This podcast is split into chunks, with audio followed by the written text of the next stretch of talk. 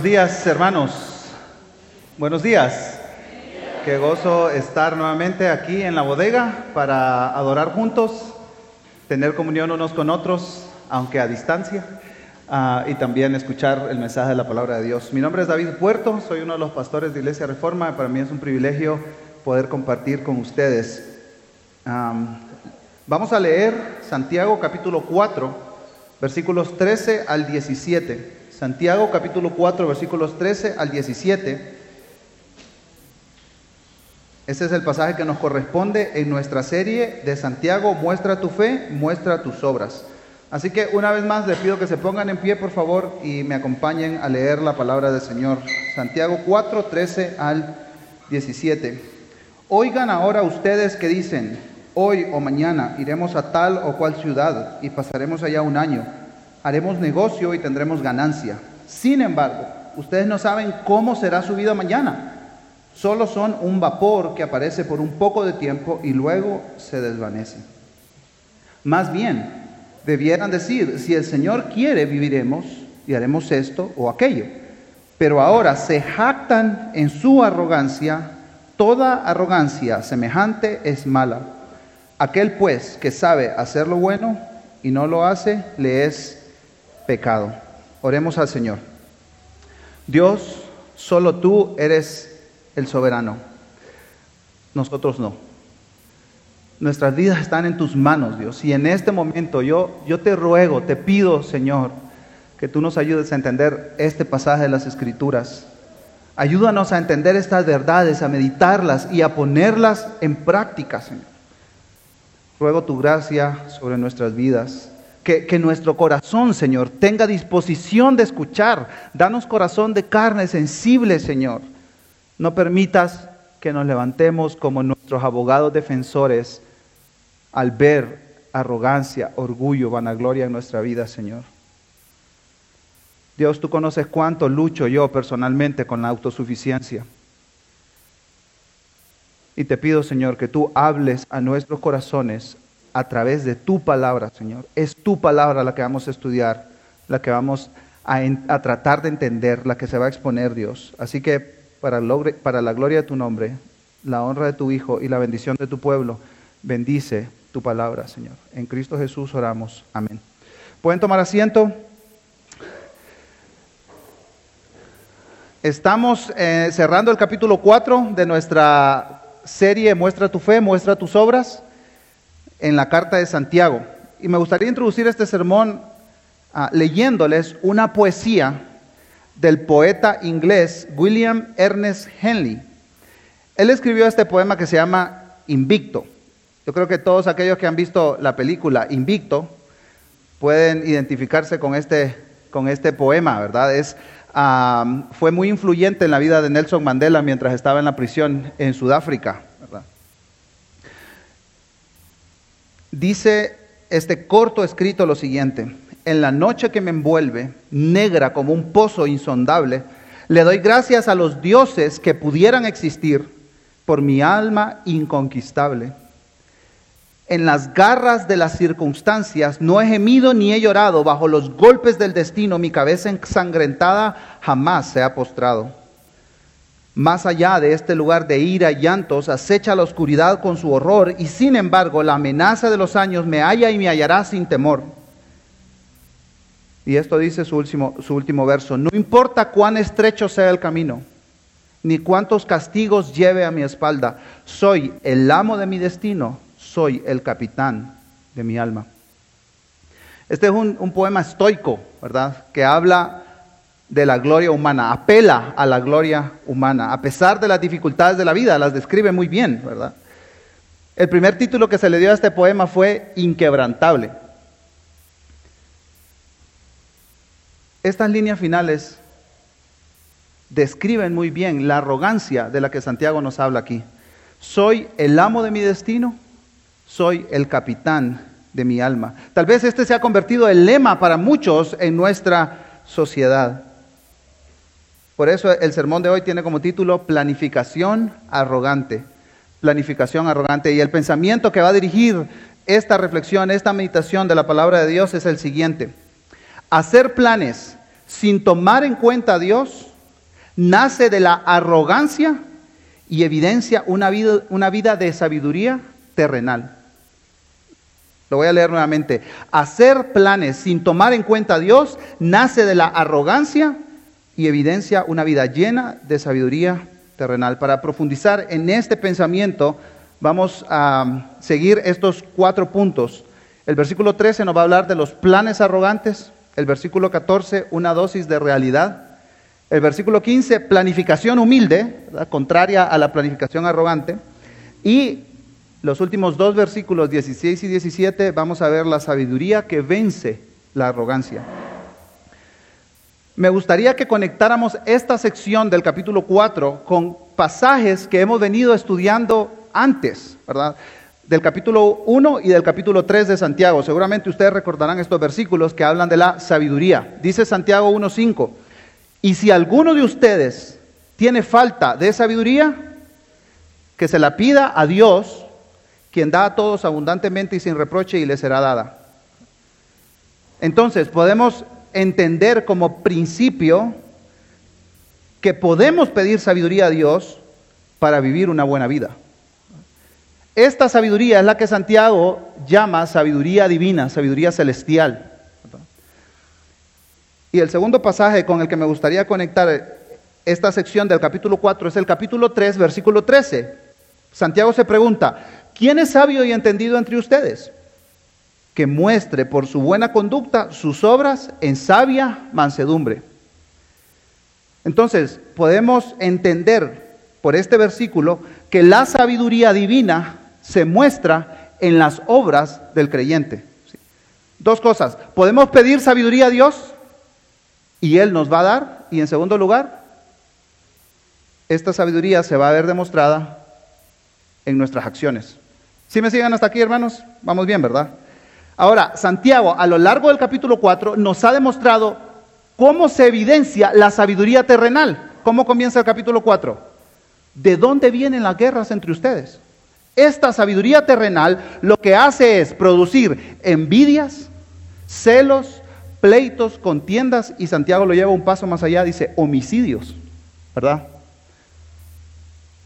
A lo largo del capítulo 4 vemos esa puesta en práctica de la sabiduría terrenal. Oscar nos explicó el domingo pasado que esa sabiduría terrenal también se expone con el juzgar con arrogancia a otros hermanos en la fe. Ahora, fiel a su estilo, Santiago seguirá describiendo cómo esta sabiduría terrenal se ve reflejada en nuestro día a día, en nuestros planes, en nuestra toma de decisiones. Y Santiago nos ayuda a entender cómo la sabiduría terrenal hace planes sin tomar en cuenta a Dios. Comencemos analizando estos planes arrogantes que nos describe en el versículo 13. Oigan ahora ustedes que dicen, mañana perdón, hoy o mañana iremos a tal o cual ciudad y pasaremos allá un año, haremos negocio y tendremos ganancias. Es evidente que Santiago usa un ejemplo muy específico, particular, de personas para describir al arrogante. Vamos a ver sus características. Santiago nos está hablando de personas negociantes, de comerciantes, ¿verdad?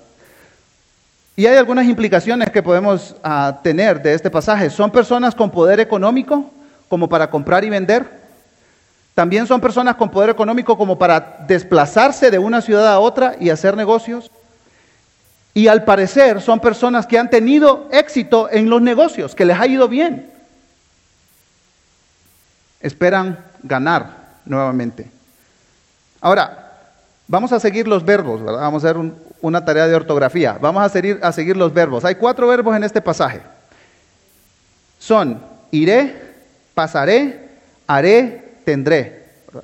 Estos cuatro verbos nos van a ayudar a percibir la actitud que tienen estas personas con la vida, en sus planes. En primer lugar, ellos escogieron su propio tiempo, hoy o mañana. En segundo lugar, ellos escogieron el lugar a donde iban a ir. Vamos a ir a tal o cual ciudad. Escogieron también la duración de su estadía. ¿Cuánto dice que van a estar? Un año. Escogieron su propia empresa. Esa palabra que usa Santiago ahí es a traficar, es hacer comercio, ¿verdad? Nosotros sabemos qué vamos a vender, qué vamos a comprar, qué vamos a volver a vender. Y en quinto lugar, escogieron su propia meta u objetivo. Vamos a ganar dinero, ¿verdad? Tendremos ganancias. Ahora, esto es, esto es importante notarlo. Santiago no está acusando a los comerciantes que hacen planes para vender. Si alguien aquí pone un emprendimiento, ¿qué tiene que hacer? Planes, estrategia financiera, estrategia de negocio. Eso no es lo que Santiago está acusando aquí. Cualquier emprendimiento, cualquier negocio, e, el trabajo de una mamá en casa necesita planificación. Para que la vida funcione necesitamos tener planes. Santiago no está atacando el problema de la planificación. Dice el pastor Eduardo Saladín que estos negociantes planificaron como si fueran omniscientes, o sea que todo lo conocen, planificaron como si fueran todopoderosos e invencibles planificaron como si tuvieran control de las circunstancias, de la vida, del futuro de mañana. Hay muchas ilustraciones de gente arrogante en las escrituras, ¿no es cierto? Seguramente ustedes recordarán al faraón en Egipto o a Goliat, ¿verdad? Que se presentaba con una actitud arrogante desafiante delante del pueblo de Dios. En el Nuevo Testamento a Herodes, ¿verdad? o la arrogancia del rey Saúl también, varios más, ¿verdad? pero creo que hay, hay una que destaca para mí, que es la arrogancia del rey de Babilonia, Nabucodonosor. Acompáñenme a Daniel capítulo 4, versículos 29 y 30. Paseándose por la azotea del palacio real de Babilonia, y no sé si ustedes se pueden imaginar esa escena, está ahí en su palacio viendo ¿verdad? la explanada no solo del palacio, sino de esa gran Babilonia. El rey reflexionó, dice el versículo 30, y dijo, ¿no es esta la gran Babilonia que yo he edificado como residencia real, con la fuerza de mi poder y para la gloria de mi majestad? ¿Sí pueden percibir esto, hermano? Arrogancia en estado puro, ¿no es cierto? Nunca mejor dicho, soy el amo de mi destino, el capitán de mi alma. Esto, hermanos, evidencia una vida dirigida por la sabiduría terrenal. Nabucodonosor sacó su calculadora y se dijo a sí mismo, mis ganancias son inestimables. Él es el empresario que logró con creces lo que se propuso. Él ejemplifica una vida que se apoya en sus logros, en sus planes, en sus metas alcanzadas y en su capacidad para avanzar en la vida, a pura fuerza de voluntad. La sabiduría humana piensa y dice, no solo piensa, lo dice también, tengo tanto poder, soy tan autogestionado y determinado que puedo planificar sin necesidad de nadie, ni de Dios. Y más tarde yo voy a tener ganancias. Mis planes son muy buenos porque yo tengo el poder para llevarlos a cabo. Sé exactamente qué hacer para generar ganancia, para diseñar una buena vida, vivir la plenitud, disfrutar. Mis hojas de Excel nunca están en rojo. Siempre consigo lo que quiero, yo nunca pierdo. Hermanos, hay algo importante que tenemos que tomar en cuenta. Dos anotaciones. En primer lugar, algo que me parece fascinante en Santiago es que él no desconecta la vida cotidiana de la vida espiritual. ¿Sí se dan cuenta? Aquí no, Santiago no está poniendo el ejemplo de, un pastor o de un ministro o de la iglesia, no, él dice el comerciante. Yo creo que todos aquí tenemos, tenemos relación con comerciantes o somos comerciantes, ¿no es cierto? Compramos, vendemos cosas. ¿Quiénes de aquí van a ir a Pollo Campero? Nadie dice. Subway, más saludable. No. Todos vamos a salir y vamos a comprar. Mañana tenemos que hacer el mercado, ¿verdad? Hermanos, el vender y el comprar son cosas del día a día. Y Santiago usa toda esta idea del comercio para decir, ¿quieren ver cómo se ve reflejada la sabiduría terrenal?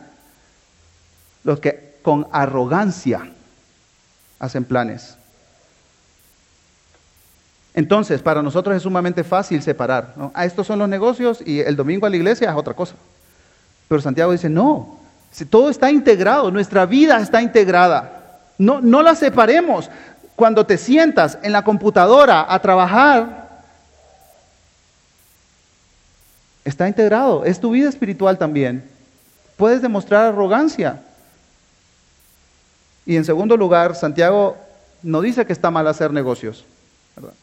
No dice que generar riquezas o que ser rico sea malo. Santiago en ningún momento de su carta dice eso. Por supuesto, acusa a los ricos y lo vamos a ver el próximo domingo, capítulos 5, versículos 1 al 6. Vamos a ver lo duro que ataca a personas que se enriquecen a costa de los demás. Eso sí, por supuesto. Pero el, hacer planes, el hacer negocios, el ser ricos, para Santiago no está mal. Es más, en el capítulo 2, Santiago usa a Abraham como un ejemplo de una vida de fe. Y sí, pobrecito Abraham no tenía que comer. No, hombre, Abraham era un hombre multimillonario. Tenía muchísimas posesiones. Y Santiago lo usa para decir, hermanos, este es un ejemplo de verdadera fe, de fe divina, de sabiduría divina. Entonces, no, hay un concepto, no hay un concepto pecaminoso necesariamente en el dinero, ¿verdad? Dicho eso, entonces, podemos regresar a esta idea del comercio, del comerciante, o podemos decir también, el trabajador, el que va un día, va, va, todos los días a la oficina, ¿verdad? Tal vez no es comerciante, pero tiene un trabajo de oficina. La ama de casa, el emprendedor, la pareja comprometida, ¿verdad? Que está esperando casarse y haciendo sus planes, el joven terminando la universidad, el doctor que va a hacer una especialidad, el conductor de Uber, el papá soltero. Todos, hermanos, podemos llegar a demostrar arrogancia cuando nos creemos autosuficientes. Hacemos planes con un sentir de superioridad, donde yo dispongo de mi tiempo, de mis recursos, de los eventos de la vida, de las circunstancias, como si Dios no existiera. Y en esto coinciden varios estudiosos teólogos que para Santiago la mayor preocupación es el ateísmo práctico de los comerciantes, que actúan sin reconocer la voluntad o el control de Dios. Muchos de nosotros, hermanos, decimos creer en Dios, pero realmente Santiago nos describe y nos exhibe Hacemos nuestros planes sin tomarle en cuenta. nuestra experiencia, hermanos, verifica la acusación que Santiago está haciendo en este pasaje. Vivimos como si no existiera Dios o como si fuésemos eternos. Ahora, en este momento alguien puede decir, yo creo que está siendo un poco exagerado, ¿no? Hagámonos las siguientes preguntas. Y, y el primero en la fila haciéndose estas preguntas soy yo, hermanos. ¿Cómo reacciono cuando las cosas se salen de mi control? Siento que si mi presencia, mi familia, mi trabajo, mi empresa o mi iglesia fracasará. ¿Estoy guardando un balance saludable entre mi familia y mi trabajo? ¿Guardo un día de reposo a la semana? La forma en que descanso, si descanso, ¿demuestra dependencia o demuestra arrogancia? Y una última pregunta, esta es la más difícil la más difícil de todas. ¿Cuánto tiempo estoy durmiendo cada día?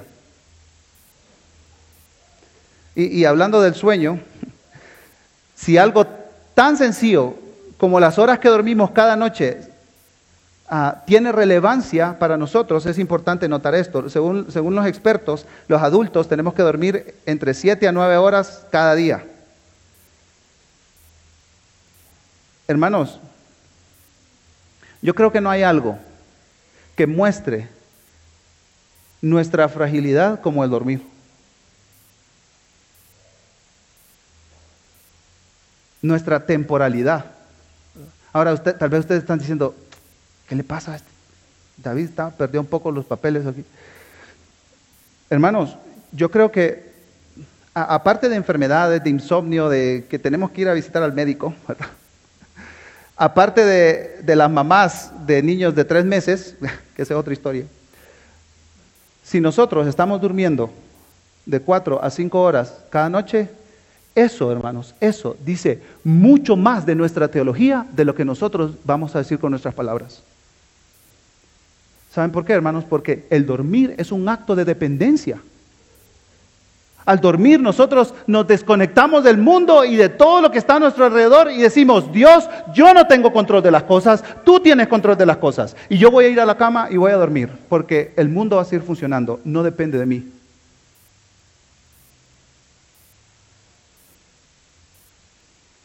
Entonces sí, e, estamos siendo arrogantes. Ahora, ¿habrá esperanza para personas como tú y como yo que hacemos planes con arrogancia, que vivimos con arrogancia. Bueno, si, hubo un cambio en Naucodonosor, yo creo que hay esperanza para nosotros, hermanos. Vamos a los últimos versículos del capítulo 4 de Daniel. Y hay algo fascinante que hace. No hay nadie en nuestros tiempos que se le compare a Naucodonosor, al poder que él tenía, a la influencia que él tenía, a la autoridad que él tenía.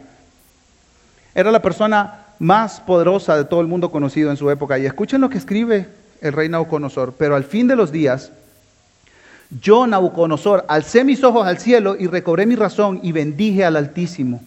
Y alabé y glorifiqué al que vive para siempre, porque su dominio es un dominio eterno y su reino permanece de generación en generación. Muy diferente, ¿verdad? A los versículos anteriores.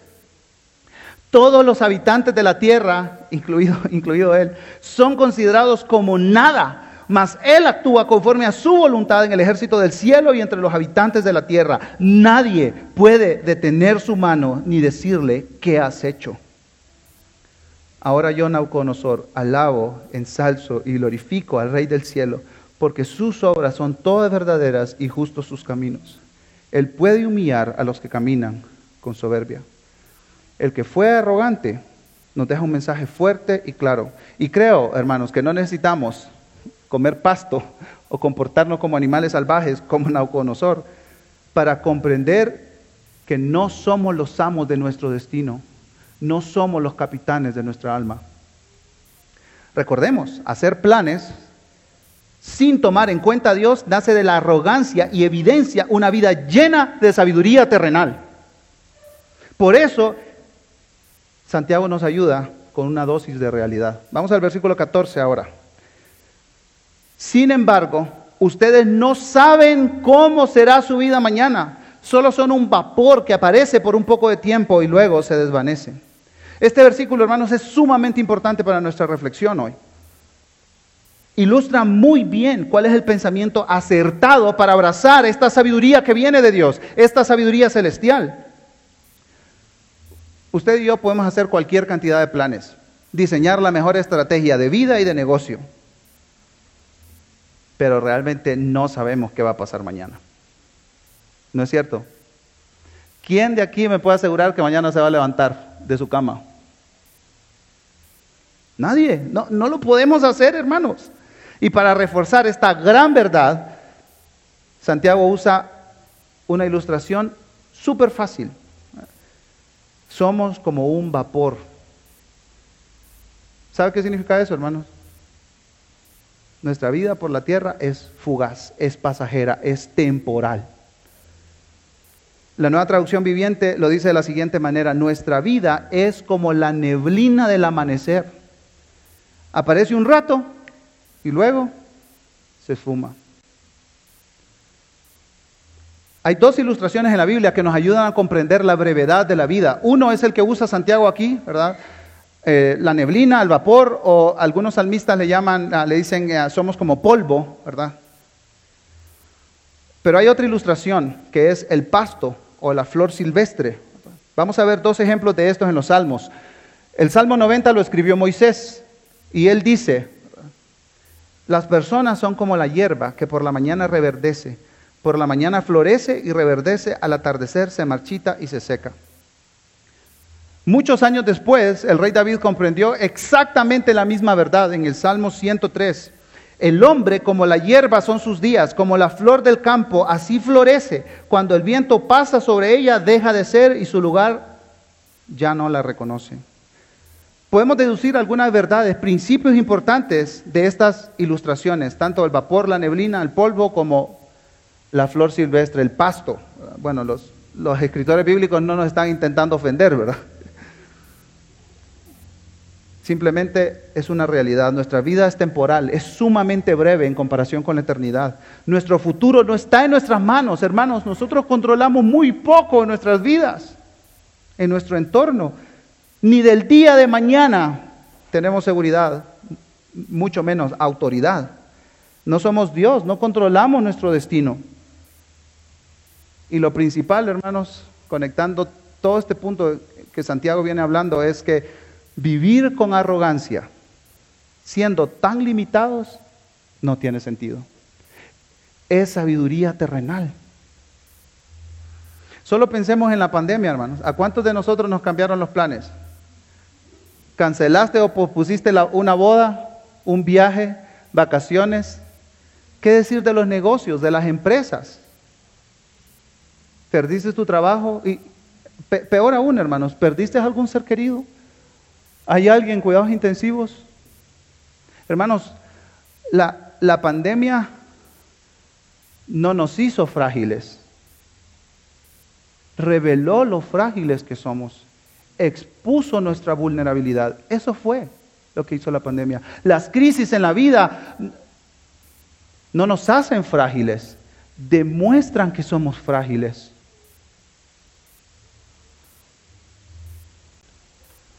¿Pueden percibirlo, hermanos? El poeta inglés estaba equivocado. No somos los capitanes de nuestra alma. No somos los soberanos de nuestro destino. Si podría escoger una palabra para describir al ser humano, ¿cuál sería? Yo creo que nos tenemos que identificar con esas cajas, ¿no? Que vienen con ese rótulo de frágil, para que los que las manipulan tengan mucho cuidado. ¿Dónde las ponen? ¿Qué ponen sobre esas cajas?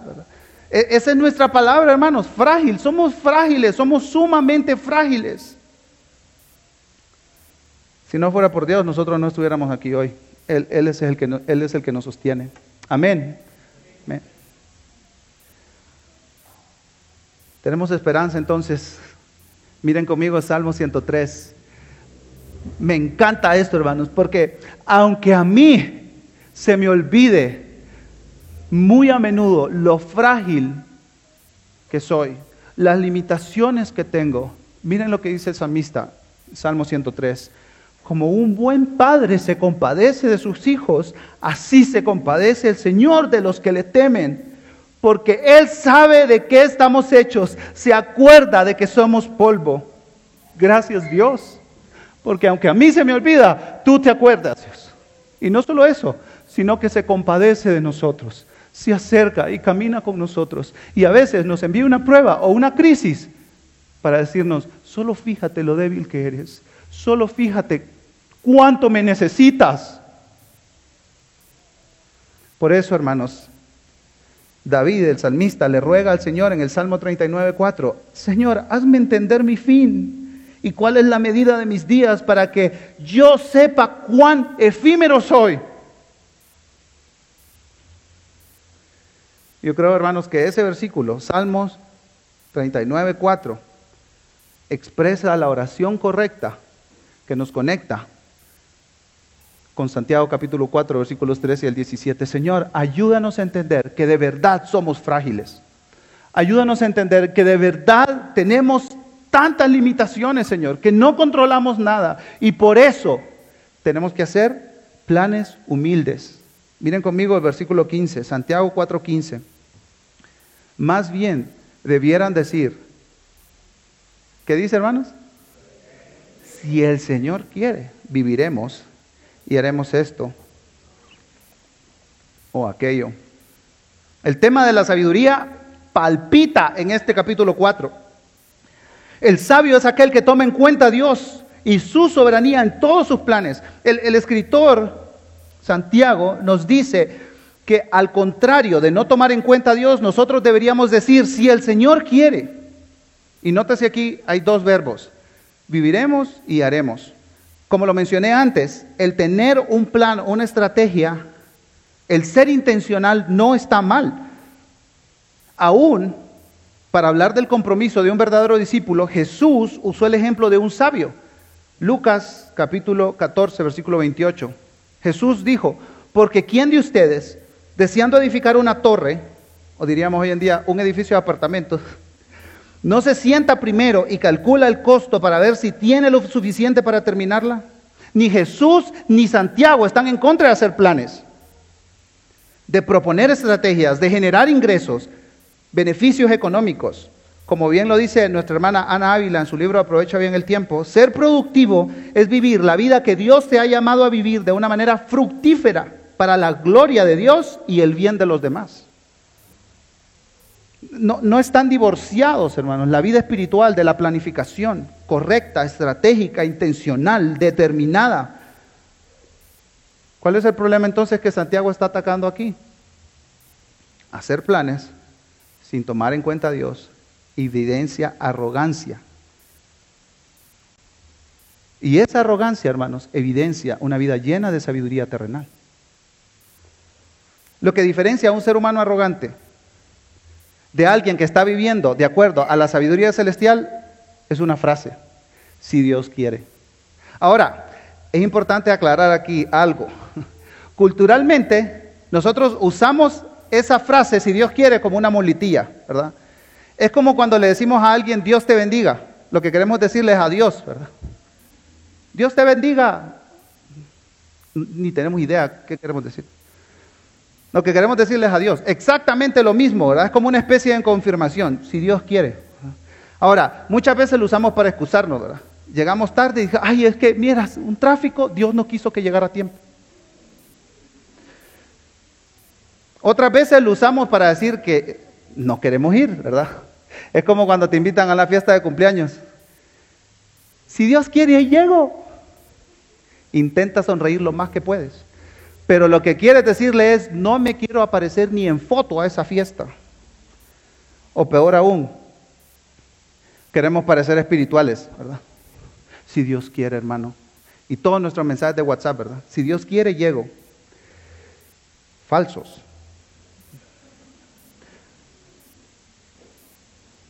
Hermanos, en el capítulo 5 de Santiago, ¿verdad? Versículo 12, dice que tú sí sea así y que tú no sea. No, hermano, no usemos esa frase si Dios quiere para excusarnos. Digámosle, si no quieres llegar al cumpleaños, dile, ¿sabes qué? No quiero, no quiero aparecerme en tu cumpleaños. Por supuesto, no queremos quedar mal. Entonces, ¿qué decimos? y llegamos, llegamos hablando con mi esposa y dice, que Dios ni quiera, ¿verdad? Claro, no, ni queremos llegar. ¿Qué, ¿Qué quiere decir si Dios quiere? Bueno, para hacernos esa pregunta tenemos que hacernos otra. ¿Qué quiere Dios? ¿Qué les parece si hacemos esa pregunta? ¿Qué quiere Dios? Y Santiago ya nos lo ha dicho, ¿verdad? Vamos a conectar toda esta idea con un concepto importante del capítulo 1. Para Santiago es importante tanto lo que hacemos lo que, como lo que decimos. Recuerdan 1.22, sean hacedores de la palabra, no solamente oidores olvidadizos. Hermanos, nosotros podemos decir, si Dios quiere, con una actitud arrogante un poco, un, poco desvergonzada, un poco frívola, echándole la culpa a Dios y no abrazando las responsabilidades por nuestras decisiones. Entonces, ¿qué es lo que Dios quiere? Este escritor lo dice mucho mejor que yo.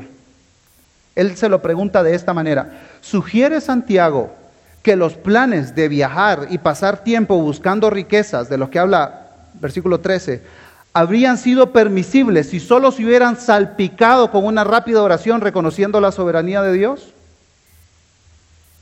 ¿Cuál es la respuesta, hermanos?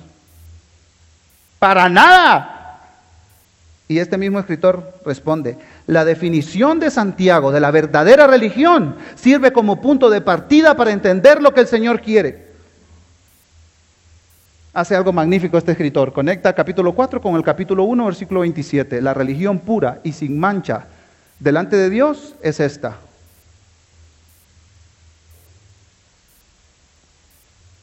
Pastorear. Esa es la palabra que usa Santiago ahí. Visitar, dice, ¿verdad? Pero realmente es cuidar dedicadamente a los huérfanos, a las viudas, a los vulnerables y guardarnos sin mancha del mundo. En otras palabras, hermanos, cuando, cuando usted y yo hacemos planes en nuestra familia, en nuestros negocios, sin tomar en cuenta lo que Dios quiere, estamos actuando con arrogancia.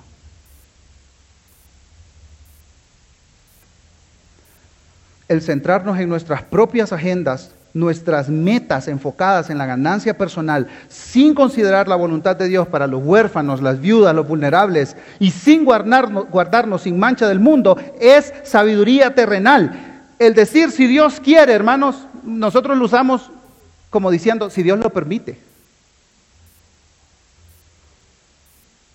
Y tenemos toda una confusión en nuestra mente sobre la soberanía de Dios.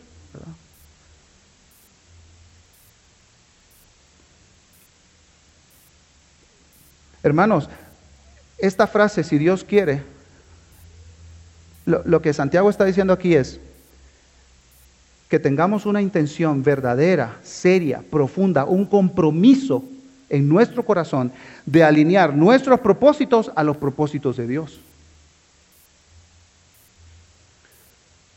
Pensemos por un momento en algunas palabras que identifican bien nuestro cristianismo en América Latina, en Guatemala.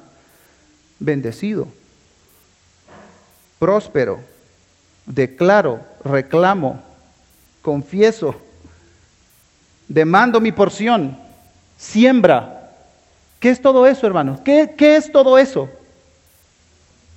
Es pintar de espiritual una sabiduría arrogante una sabiduría terrenal. Y los vulnerables, y las viudas, y mi santidad, lo que yo quiero es que Dios me bendiga. Que los que estén en necesidad, aquí cada quien se rasca con su propia mano. Dios a mí me bendice. Dios a mí me da. Dios a mí me cuida. Todo lo demás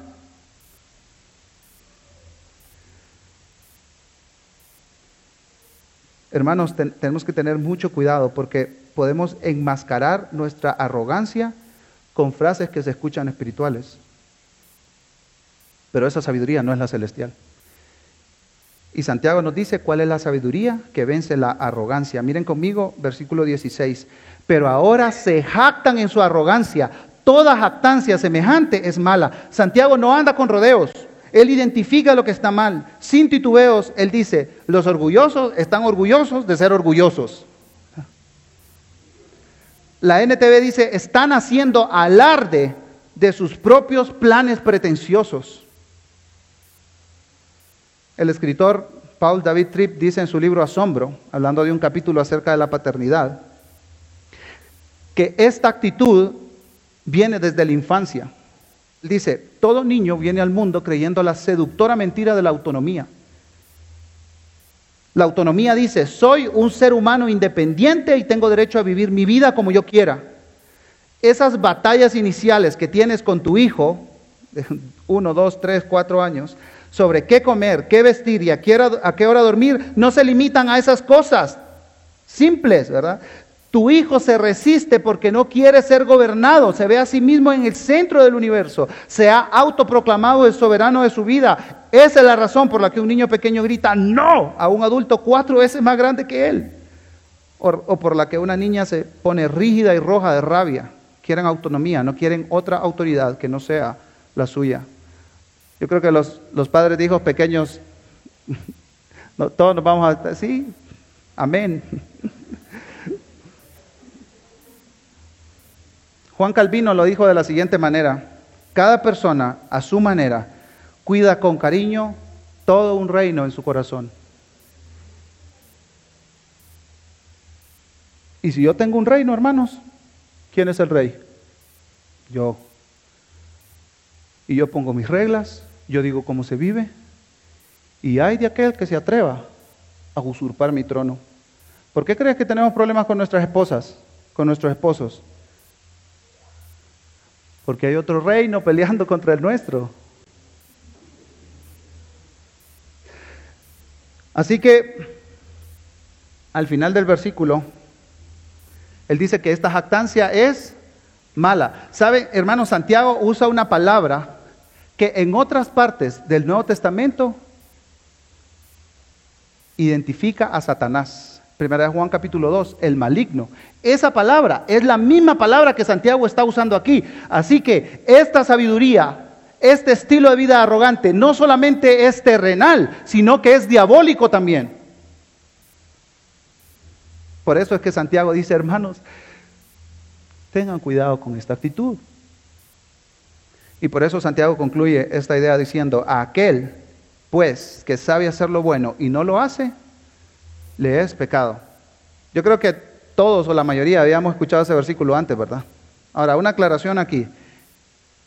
El versículo 17 no apunta a crear reglas como qué películas ver, beber alcohol o no, fumar, qué ropa usar, qué música escuchar, qué libros leer. No, hermanos.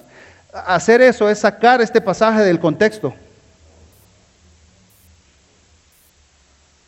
Y lo que pasa es que cuando sacamos este pasaje del contexto, todo lo que para mí es malo, entonces yo, lo, yo se lo pongo encima a los demás, ¿verdad? Y llegamos a convertir reglas humanas. Entonces por eso nuestro evangelicalismo está lleno de reglas. No hagas esto, no hagas esto, no hagas esto, no hagas esto, usando muchas veces este versículo.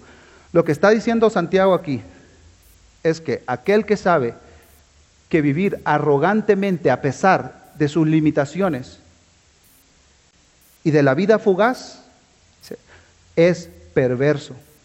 Lo que está haciendo es pecado, está ofendiendo a Dios, el Creador y el único soberano sobre todas las cosas. Está viviendo en pecado. Y hermanos, contrario a esa vida de arrogancia y pecado, consideremos al Señor Jesucristo, su obediencia a la voluntad del Padre, a los planes del Padre. Seguir a Jesús en entero sometimiento a los planes de Dios es la verdadera sabiduría. Vamos a leer tres pasajes de los Evangelios. Son palabras de Jesús. Dice lo siguiente, Juan 6:38, porque he descendido del cielo no para hacer mi voluntad, sino la voluntad del que me envió. Juan 4:34, Jesús les dijo, mi comida es hacer la voluntad del que me envió y llevar a cabo su obra.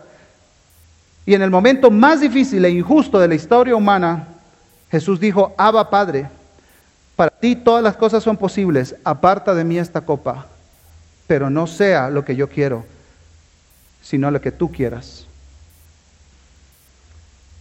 Una vida vivida con la sabiduría celestial. Señor, que no sea mi voluntad, que sea tu voluntad, que no sean mis planes, que sean tus planes. Mientras el equipo Ah, de alabanza pasa, nos, vamos, nos podemos preguntar, ¿estoy viviendo con la sabiduría celestial de la que habla Santiago? ¿Estoy alineando mis propósitos a los propósitos de Dios como lo hizo Jesús? ¿Someto mis planes a la voluntad de Dios? ¿Estoy consciente de que mi vida es sumamente breve en esta tierra? ¿Ese entendimiento de mi temporalidad y fragilidad me lleva a la humildad? ¿Vivo sabiendo que Dios es quien me sostiene en todo sentido? que Él es el amo de mi destino, que Él es el capitán de mi alma. Hermanos, el mensaje de este mundo es, tú eres el capitán de tu destino, tú eres el capitán de tu alma. La sabiduría divina nos rescata de ese pensamiento, como si nos estuviéramos ahogando en un mar de arrogancia, de autosuficiencia, de independencia. La sabiduría divina nos rescata de ese desperdicio. Reconozcamos, hermanos, que Dios es el único soberano. Nosotros no controlamos nada. Nuestras vidas son fugaces, son temporales. Sigamos los pasos de nuestro Señor Jesucristo. Él es nuestra sabiduría. Rindamos nuestros planes, nuestras estrategias, nuestras vocaciones a la causa de la gloria de Dios en este mundo y para el bien de los demás. Amén. Nos ponemos de pie, hermanos, para responder a Dios en adoración.